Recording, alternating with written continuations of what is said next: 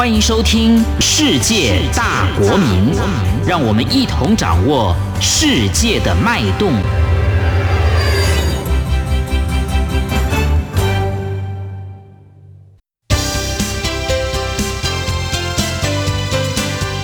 公民新世界。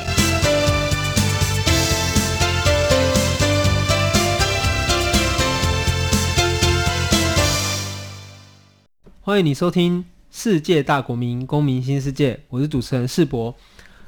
世界大国民公民新世界，我们希望透过对话讨论，让我们从几千年来的臣民，十九二四世纪强调的国民，进一步具备反省与思索的公民。今天这一集节目哦，我们希望透过两个人、两个单位，我们一起来讨论关于自由的意义。今天同样邀请两个。与民主运动有着相当紧密关系的 NGO 单位，我们邀请他们的执行长来到现场。首先是陈文成基金会执行长张龙桥龙三。呃，大家好，我是陈文成基金会的执行长张龙桥，大家都叫我龙三。第二位是郑南榕基金会执行长姿瑶涂姿瑶。Hello，大家，我是郑南榕基金会的姿瑶。好，这一集其实我们想跟大家介绍的是郑南榕先生哦。那我们下次也找个机会跟大家介绍陈文成先生。那我们今天想要从郑南榕先生的生平、主张，以及我们来一起来讨论，就是说一个基金会哦，要如何透过艺术文化一起来推动自由与人权的教育工作。所以，首先我们想请资瑶可不可以跟我们介绍一下郑南榕先生？因为我们有些听众哈，可能在国外，那以及就是说跟我们介绍一下郑南榕先生在台湾民主化过程中所具备的意义。是，好。谢谢世博。那我这边简单的介绍一下郑南榕，他其实是一个非常有趣的人。那我这边就很简单的讲，他在一个很特别的年份出生，就是一九四七年，也就是二二八事件发生的那一年。那他的父母亲呢，其实爸爸是从日本时代来自福州，那在台湾认识了基隆人，他的妈妈基隆人，所以。郑南榕常常在讲说自己是混血儿，就是我们所谓的这个本省外省的这个混血儿哦。然后他从小在他在台北出生，在宜兰长大，然后。大学念了三所大学，他是先到了成功大学念工程科学系，接着到呃转学到辅仁大学念哲学，然后再转学到台大去念哲学哦。那念了三所大学，其实最后还是没有毕业，因为那个时候台湾呃的大学呢有一个必修课程叫做国父思想，那郑南榕他拒修这堂课，好，那所以因此就没有拿到毕业证书。那他其实一直到他毕业当兵，然后一直到这个呃做杂志之前呢，中间也做了好多次生意哦，那都没有太成功。然后我这边想要就特别讲一个是比较特别的是，他在一九七零年代的时候曾经卖过太阳能热水器，你就可以想象说他其实是一个想法都走在很前面的地方的一个人哦。有时候其实可能有点前面到我们都追不太上他这样子。好，那他。郑南榕他其实呃，我们都会说他生平有四大事业，很重要的四大事业。首先第一个就是《自由时代》杂志，他在一九八四年的时候创办了这份所谓的党外杂志。那透过杂志的力量，除了去揭发一些政府的政治黑幕以外，也透过杂志的力量去做了三大的社会运动。在那个时候还在戒严时期的时候，一九八六年他们出来办了一个五一九的绿色行动。那这个绿色行动是一个反戒严的绿色行动。呃，要求政府要立即的取消戒严。那第二场重要的运动是二二八平反、二二八和平日的运动。那那个时候，他是跟当时的台湾人权促进会陈永新医师跟李胜雄律师哦，他们三位做了一个二二八和平日促进会。然后去全岛游行，去办演讲会，去谈论二二八。那那时候其实是二二八事件发生的四十周年，但是却是台湾第一次有人公开去谈论二二八事件。好，那第三场重要的运动是一九八八年的新国家运动。那这场运动当然他，我们都知道郑南榕他主张台湾独立嘛。不过他的这场运动叫做新国家呢，其实有比较比较深的意涵，就是说他希望全台湾的人都去思考，说你想要的国家是一个什么样的国家？我们想要一个新的社会、新的文化、新的宪法、新的制度、新的政府。那你想要的是什么？我们都可以公开来讨论。其实这也是台湾目前有的问题啦，也都在讨论的问题。那其实台湾的戒严戒严长达三十八年，这三十八年以来，有很多的前辈都很牺牲奉献的走在这条路上，有些已经离开了，有些还在世。我们可能不能说郑南榕他是多伟大的一个，不过他做了几个都是蛮呃先驱的一个一个行动哦。那他其实是透过杂志跟这些社会运动的力量来去实践他的理想，实践他的这个呃争取百分之百的自由跟呃台湾独立的这个理想。那透过这些这些实际的行动去实践，那他也是第一个公开去谈论二二八那。去做这个二八平反运动的人，可以说是台湾的转型正义运动的一个先锋嘛。那再来就是他也是第一个在公开的场合去谈论台湾独立的人。那对他来说，台湾独立是台湾唯一的一条一条路。那他是以这个样子的一个方式去实践百分之百的民主制度。这样，郑龙先生被我们所知道了一个特色，就是说其实他很强调的是自由。对，就是说，他认为人有言论的自由，有思想的自由，所以他会从自由的这个角度去思索当时的台湾社会，然后乃至于我们每一个人要怎么重新的去界定自己，然后重新去决定自己要走向哪一个方向哦。那对我而言，其实郑龙先生不只是呃台大的学长嘛，他其实也是二二八事件纪念活动的前辈。哦，就当我开始参与的时候，我也觉得，诶，他在四十年，也四十周年的纪念，也就是几乎找了我二十五年左右，就开始去思考这个事情是蛮重要的。而且我个人在学生时期就有去过基金会，我觉得基金会的整个设计上面，其实对于任何一个想要了解当时的时代时空，乃至于这个人都有很大的帮助。我想请这个资瑶跟龙山哦，就是说资瑶先好了，就是可不可以跟我们介绍一下正南基金会的空间内容，还有就是说，哎，我们如果要想要去了解的话，想要去参观的话，要用什么方式呢？是。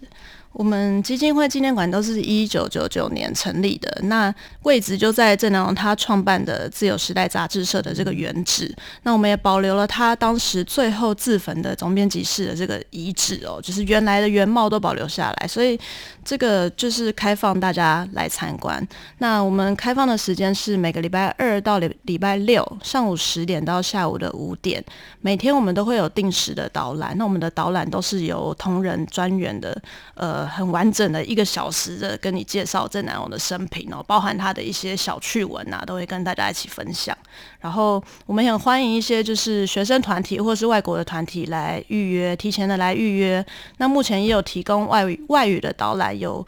呃，英文、日文，那可能的话也有法文，只是需要大家就是提前来跟我们预约这样子。那另外就是我们自自己在纪念馆这个空间，其实也透过这个空间来举办一些讲座的活动，其实都很欢迎大家在我们的脸书上去搜寻。那龙山可以跟我们介绍一下，就是如果我们想要去陈文成基金会的话，就是会有哪些内容？呃，基金会这边的展览室主要分成两块，一块是陈文成事件跟陈文成本人相关的。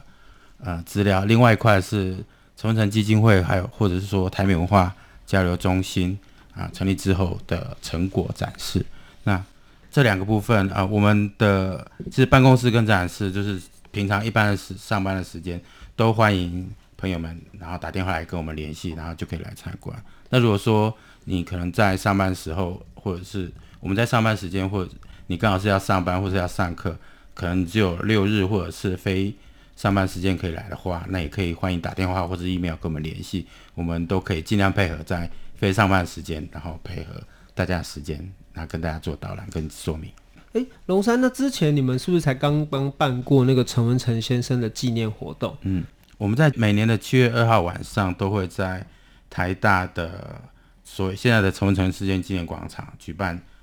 呃追思活动。那这个活动其实是。由台大学生会跟台大研究生协会所发起，所以所以由他们来主办，然后基金会来负责协助的工作。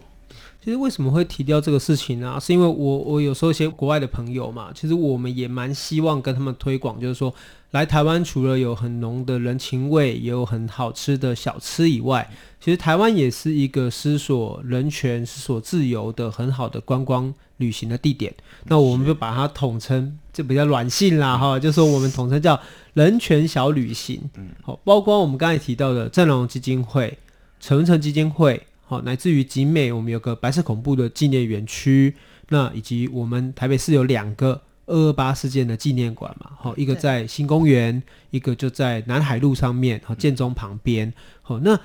以及甚至我们的六张犁。好，那这些人权园区和人权景点的串联，其实就帮助了不管是台湾人乃至于外国旅客，他可以去思考台湾近代史发生的过程，以及这些事件之于大家的意义哦。所以这个我们是还蛮鼓励，也就是说，诶，未来我们也许可以跟几个 NGO 团体，不管是用国家单位、国立单位跟民间单位做一个整合跟配合，我们可以让台湾成为一个。东亚亚洲思考人权与自由的一个很重要的地方。嗯，好，那这边也跟大家分享，就是说，哎，我最近得到一个消息，就是说，台中新文化协会它其实也开始在办，很有趣哦，它是办台北的人权地景参访。嗯，就是说，它虽然是一个台中的台中新文化协会主办的，可是它是从台中带人来台北参观。嗯，好，那这个有三梯次哦，七月十三、七月二十跟七月二十七。好，总共是有六部游览车，好，以一天的时间来参观我们刚刚提到的一些人权景点。好，所以如果好，不管是国内的朋友或者是国外的朋友，如果你对于想要认识台湾的人权运动发展有兴趣的话，你都可以在台中市新文化协会的网站，好查一下相关的讯息。好，那我知道的是，诶，龙山你们其实最近也要去所谓的人权小旅行嘛？嗯嗯。好，你们要去哪里？哦，我们七月底的时候。呃，会跟一些跟一批年轻人，还有讲师，还有真受难者到绿岛去做四天三夜的营队，所以会有一个很辛苦的从早呃累到晚的一个活动，而且累很多天。嗯、呃，四天三夜，工作人员的话啊，不能讲，因为这这算是剥削的呀。对对对，但一天大概工作至少十六个小时以上。OK，所以其实为什么我们刚才从这个出发啊，是因为其实这个人权小旅行是台湾就是青年们当中特别 popular，就是受到欢迎的一个活动啦。嗯嗯。那其实不管是我们刚才讲的人权小旅行，或者是其他，我们都可以发现，呃，台湾的 NGO 团体其实最近开始用不同的方式将比较严肃，原来过去认为说好像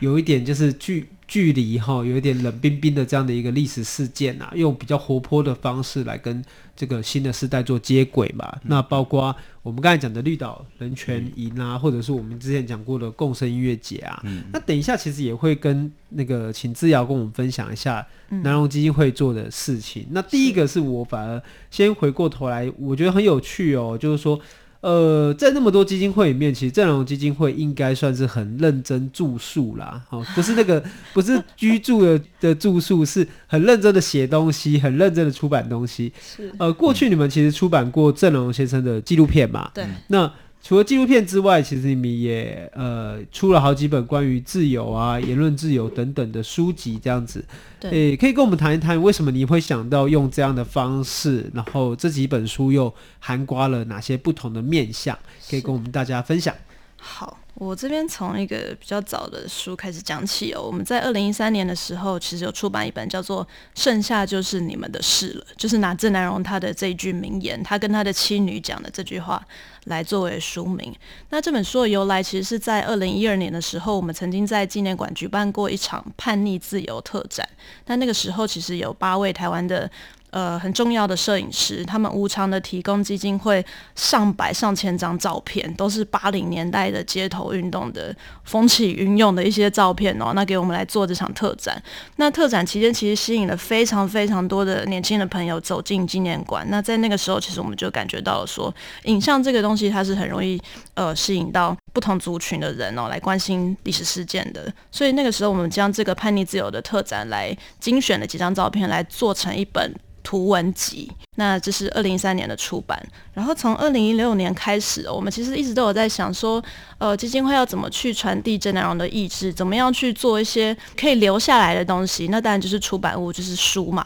那从二零一六年开始，我们针对他做的三个很重要的这场三大的运动哦，来出版三十周年的纪念专册。首先是在二零一六出版的《百分百自由交战手册》，那这本书其实世博也有参与写作哈。那这本书谈的当然就是一九八六年的五一九绿色行动反戒严的这场运动。那在二零一七年的时候，我们出版了《名单之外，你也是受难者之一吗》这本书谈论的就是二二八事件、二二八和平日运动。那再来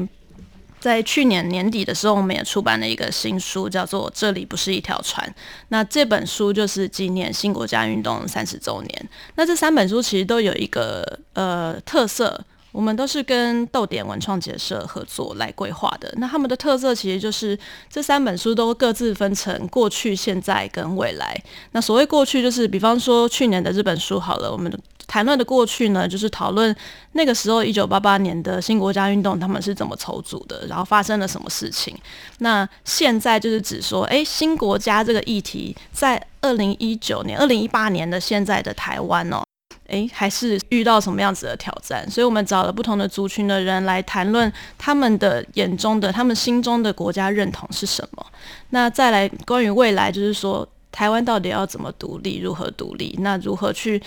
建立一个我们每一个人都满意的一个新国家，那所以我们也找了一些呃一些小国的独立的实际的经验，就是来谈这些事情，然后来就不同的层面去教育啊、国防啊、司法啊，然后去谈台湾要怎么去形成一个真正的独立的国家这样子。那在今年，其实我们也在筹备一本新书，我这边跟大家预告一下，就是会以郑南榕为出版人，作为出版人，他怎么去突破那个年代的一些禁忌，然后。然后一些呃，会是比较有趣的一本书啦。那在今年，预计是今年会来出版。好，其实我这边也可以跟大家分享哦，就是说，哦，我在刚刚那个致尧提到，就是名单之外那本书，其实我写过一篇文章啦。那呃，其实这一篇文章的重点应该就是说，呃，我觉得在台湾的民主运动当中，有很多人是被留下名字的人，有很多人是来不及被记住名字的人。那不管是二二八事件，乃至于白色恐怖，或者是后来的党外民主运动等等，其实都有很多人他的存在是很有意义的，但是没有被发现。对，好，那那这些这些我们统称为没有名字的人，他在台湾历史中发展的一些重要的影响，都是我们值得去关注的。就是说，我们不只是记住那些呃，可能在历史上中的 key man 关键人物，他可能有确实有他的很了不起的贡献，但是我们也应该要记住一些，就是呃，他可能真的就是我们我们来不及记得的人。那同样的，就是我觉得。呃，郑南榕基金会用这样的方式，其实我觉得蛮关键，就是人权是一个抽象的东西，自由是一个抽象的东西，可是他如何用实际的行为或实际的行动，让民众可以直接，或是青年朋友可以更直接的、具体的去理解，我觉得这个是一个蛮大的意义，因为它才能够让这个东西持续的被翻新，持续的被理解。对，那。今年我觉得很特别的一件事情是，基金会其实办了自由之路的艺术节。对，因为我们可以说，应该可以说，过去我们可能比较常听见是蔡瑞月舞蹈节嘛。是。哦，那这一次我们呃正隆基金会这边也办了艺术节，而且是用一个群众募资的方式哦，希望让更多朋友可以直接来参与。那我想问之尧，就是说，可不可以跟我们先多聊聊，就是自由之路这个艺术节？是怎么发起的？怎么动机？你们邀请哪些人来？趁这个机会跟大家分享，明年也许募资会更顺利。这样子。好，谢谢世博特别帮我们提起这个自由之路艺术节，它是我们今年基金会的一个重头戏。那这个艺术节，它的召集人是基金会的董事郑清华先生，他同时也是郑南荣最小的弟弟。那我们做这个艺术节哦，其实也。呃，就是这个发想跟规划很多年了。那这个起心动念其实是两个字眼啊，一个叫做启动，一个叫做连接。什么是启动？就是说，以今年是郑南荣殉道的三十周年，在这个周年的时候为一个支点，然后我们希望可以启动的是台湾民间的这个改革的力量，尤其是透过艺术创作的这个力量，然后去呃吸引更多人的目光，然后去唤醒更多人民的觉醒，希望可以形成一个更大的一个社会的改变。那连接的部分就是说，我们希望可以连接全台各地的艺文团体或是 NGO 呃非政府组织团队，那各个我们都是。向往自由啊，我们向往追求的是人权啊，或是呃转型正义啊，或者是新而独立的国家等等，我们这些共同的理念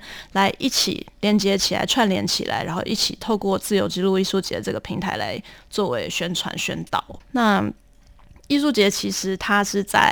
今年的二月到五月这段期间，然后因为是一个初体验嘛，所以我们是以一个网络的呃，主要是以网络来做宣传的媒介来做一个尝试，然后。其实我们在各地都有一些友好的团体，比方说台南有一个透南风工作室，那在台中的话也有刚刚提到的那个台中新文化协会哦，然后还有好民文化行动。那彰化这边也有赖和的文教基金会。那另外我们有找两个剧团，原创屋跟三语式剧场。那在宜兰的部分呢，其实我们在四月五号、六号这两天哦，就是刚刚呃世博提到的这个群众募资的部分，其实我们做的是比较简单。的啦，就是说我们在这两天设计了两天的节目，包含说演唱会、剧场，然后呃电影放映，或者是一些知性的座谈，然后还有街头的艺人的演出，就在中心文创园区这里面，那去办了两天的很像嘉年华这样子的活动，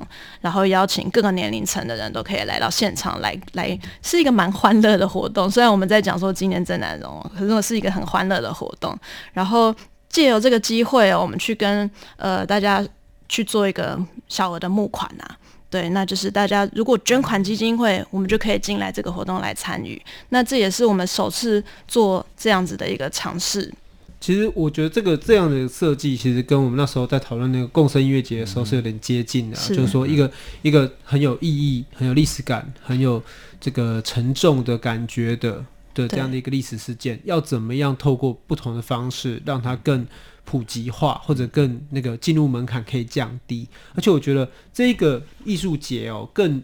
更不同的来自于说，其实它不只是一个点状的活动，对，哦，它其实是扩展到了台中、彰化、台南。用不同的区域连接到不同的团体，然后透过这样的一个活动，可以把自由的火焰、哦，自由的火种、火把，可以传递到不同的地方去。那我会很好奇，就是说，在今年执行这样的一个活动的时候，你们觉得最大的困难，或者说最需要大家未来的支持，会是哪一个部分呢？我觉得也是分成两个部分，一个就是人力，一个就是。这个呃募款的部分啦，第一个人力的当然就是说，因为我们其实呃过去没有做过这么大的一个串联的活动，所以今年我们也都在好像是一个练习一样，在跟大家都互相的在学习跟磨合。那当然也有获得了一些收获，像是我们在。借由这个机会，也在宜兰在地认识了一些团体哦。宜兰有一个新年的团体叫回归少年，很深耕于在地的呃艺文活动。那另外一个团体叫做好日文化，这是艺术家李文正他们的一个团队。那其实这两个团队在宜兰的活动，其实帮了我们非常多的忙哦，包含现场的执行，还有现场的这个艺术装置跟演唱会的整个统统合这样子。对，那。嗯，再来另一个方面，募款的部分真的就是，其实大家都是会蛮习惯于，呃，基金会都会蛮习惯于是比较这个常态性的大额的募款啦。那当然，我们近年来也是希望可以透过一些小额的捐款来增加，其实也是一方面是一个公民的参与，让这个运动可以让这个基金会也都可以很永续的经营下去。所以其实这个艺术节我们会把它称为一个就是一个很柔性的一个。文化的性的社会运动，那我想我们今年还有很多需要改进的地方，然后来年可能明年或者是后年，那透过这些经验会去再做修正，这样。好，那其实两个基金会都是台湾很重要的，对关于民主哦跟自由人权很重要的基金会。我这边想要问一个问题，就是说，其实近年来台湾也开始推动转型正义的一个工程哦，那作为民间重要推手力量的陈文成基金会跟战龙基金会，你们对于台湾目前所进行的转型正义有什么想法跟期待，可以跟我们分享吗？嗯，我觉得对于转型正义的，当然第一个步骤就是所谓的真相的揭露。那目前，嗯、许多的档案，许多档案都已经解密，但是还是有很多东西是还没有解密的。那不不管是解密或是未解密的这些资料，呃，有些东西其实是。也还没有公开，那我们希望可以有政府可以尽量收集到更多更多的资料，然后把资料都尽量的，只要是没有牵涉到国家安全或者是一些呃可能个人隐私的部分都可以解密，然后让事件的真相可以让大家知道，然后同时可以投入更多的学者或者更多的相关人士去了了解过去的历史，把这些资料它。不是公开之后就有办法直接做判读的，那它需要许多相关人士啊，研究历史的朋友去了解，说这里面到底写的东西到底是不是真的，或者说每一个事件每个事件相关之间的关系，所以并不是只有公布这。一个很简单的事情，因为我最近有看到那个短片，我不知道两位有没有看到，嗯、就是处处长会有有。有有，有放出一支短片嘛，就是请了林国民嘛，还有那个谢颖清。谢颖清嘛，还有就是传北啊，就杨碧川嘛，他们去看自己的档案，嗯嗯，就是他们那个题目非常好，就是去看别人帮你写的日记啊、喔，就是那个那个这个冲击其实是蛮直接，但是我必须说，我相信这些事情并不是去大家用。比较负面或比较仇恨的角度去看这个事情，嗯嗯嗯、而是这些事情真实的发生过，嗯、但是从来不知道。嗯，那当你知道了之后，你要怎么去再一次去思考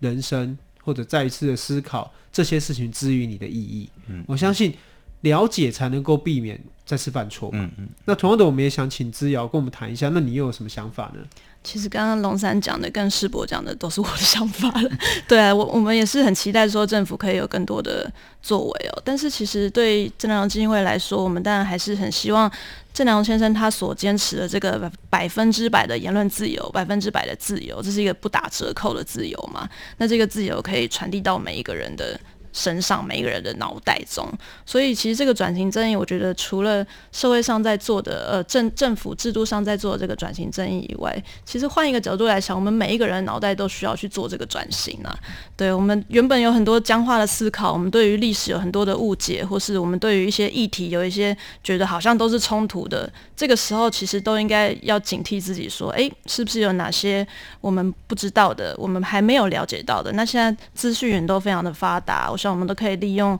各种不同的形式去去看台湾这样子。其实我我觉得这里要跟大家分享，就是说，哎，我们前一阵子在讨论那个世界卫生组织的时候，我们提到一个口号，就是说，我们说台湾 can help，台湾可以帮忙。但是我觉得台湾的特殊性也在于说，呃，我们可以帮助，或者我们可以提供世界一个关于转型正义或关于自由民主的一个很好的支点。就是我们可以帮助大家去理解，其实自由不只是政治，它也有生活。对，就如同说，刚刚我觉得之瑶讲的很好，就是为什么强调的是百分之百自由，是因为我们不希望只有政治的自由，可是你没有思想的自由，你也没有生活的自由。所以，不管是我们刚才讲的人权营，我们透过一个表面上是个营队，但其实它就真是一个体验。好，或者是人权小旅行，我们刚才讲的人权地景。我们这样的一个组织的不同的形式，我们重要的都是希望让台湾的青年一个世代跟一个世代对于历史有更丰富的了解。嗯，好，所以我也觉得说，呃，这一次邀请两位来谈，我觉得一个关键是我们希望让大家对于人权有更丰富的了解。好，这边谢谢两位来宾，谢谢龙山，嗯，谢谢世博，啊、呃，也谢谢之遥，谢谢世博。好，这里是世界大国民公民新世界。感谢你的收听，我们下星期空中再见。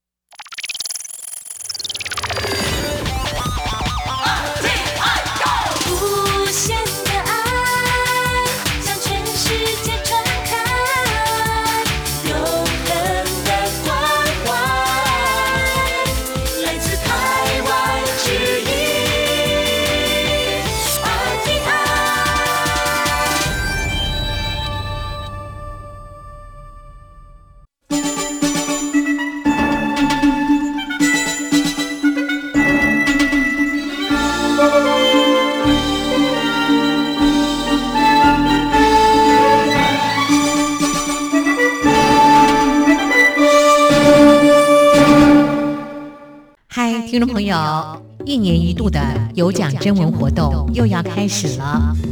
今年台湾用一下征文的主题是“让我快乐的一些事”。让我快乐的一些事，愿不愿意跟我们分享呢？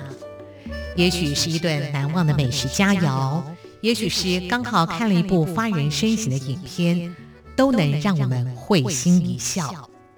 就因为快乐具有正向的感染力。因此，我们的主题定为“让我快乐的一些事”。文章内容最多三百个字，最少也要有一百个字哦。台湾 new 一下备有丰富的奖品送给您。